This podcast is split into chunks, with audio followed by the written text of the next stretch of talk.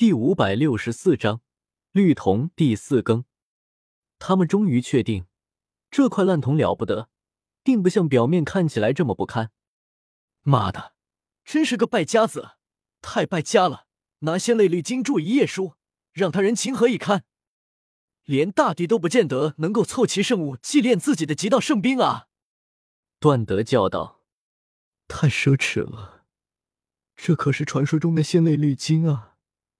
当时没有瑶池有一块，铸成了西皇塔，再也寻不到另一块了。老瞎子也心疼，不过他们虽然这样说，但是却都不断的向前凑，墨迹这张纸上的神文古字。现在不用多想，谁都知道，敢以仙泪绿金当做纸张来记载这些文字，肯定价值连城。这些字绝对非同寻常。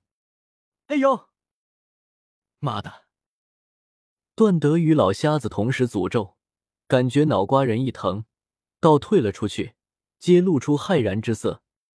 这仙泪绿金纸中果然有无上神文，想要以神念记下这些古字很有难度。两人这样说道。叶天秀虽然看不懂，但是有系统在手，想要破解还不简单。老瞎子眼红道：“段胖子。”你不是懂得墓葬学吗？赶紧找出来那尊神灵葬在什么地方，早点把那口棺材挖出来，不然让那些皇主妖主再次捷足先登，我们什么也得不到。段德平静下来，盯着这片小世界，怔怔出神，道：“我怎么觉得每个地方都适合葬人呢？真不愧是仙葬之地。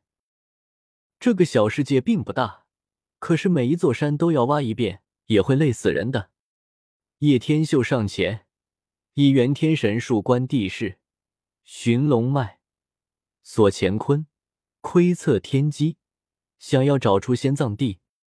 这个界中界，比外面的仙人横我图还悬。他蹙起了眉头，盯着群山中的一道山岭，道：“你们看，那像不像一个仙人俯视图？”众人闪目观看，越观察越觉得神似。灌木葱葱，林瀑垂落，犹如叠血。仙人横尸，陨落群山中。当时葬在那里。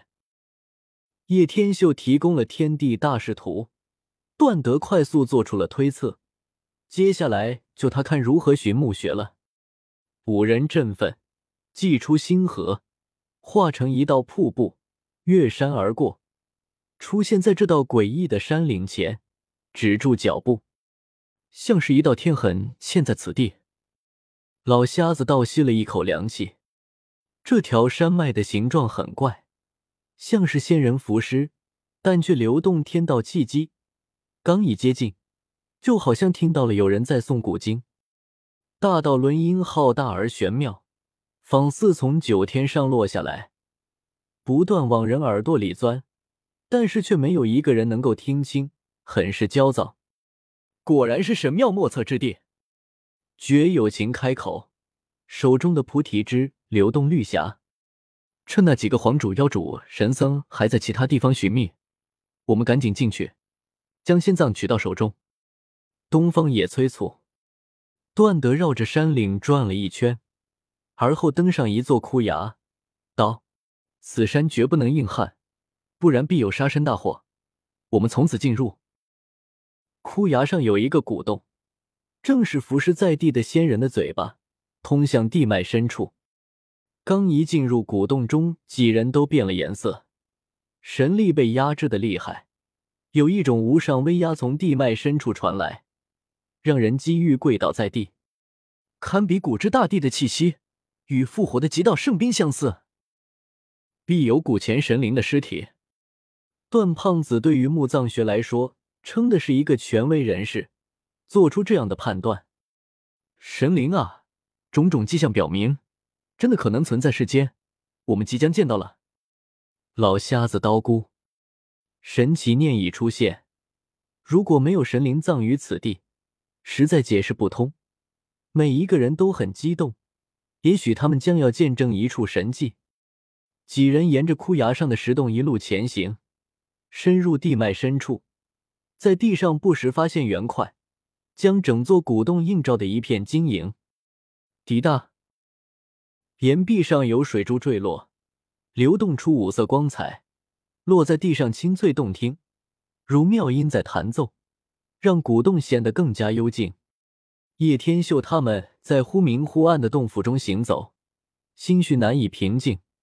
地脉深处那种磅礴的气息压得他们喘不过气来。若无意外，那当是神灵的尸体，可是却比复苏的极道圣兵有过之而无不及，如一片汪洋在涌动，让人灵魂战栗。哗啦，铁链晃动的声响若隐若无的传来，在这幽森的洞府中格外的吓人，仿佛来自地狱的鬼音。有魔鬼在挣脱枷锁，呜哇！又前行了数里，风声呜呜，从其他岔路口中吹来，阴气袭人。那些岔路黑洞洞一片，如深渊一样。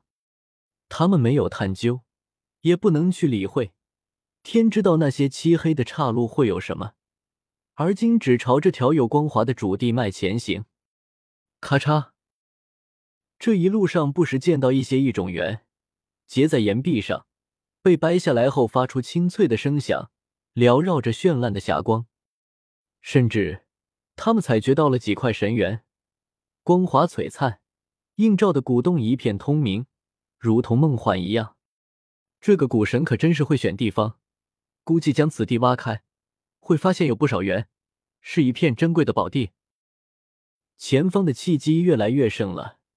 让他们心中压抑，如面对着一座高耸入云的魔山一样，阵阵的心悸，有窒息的感觉。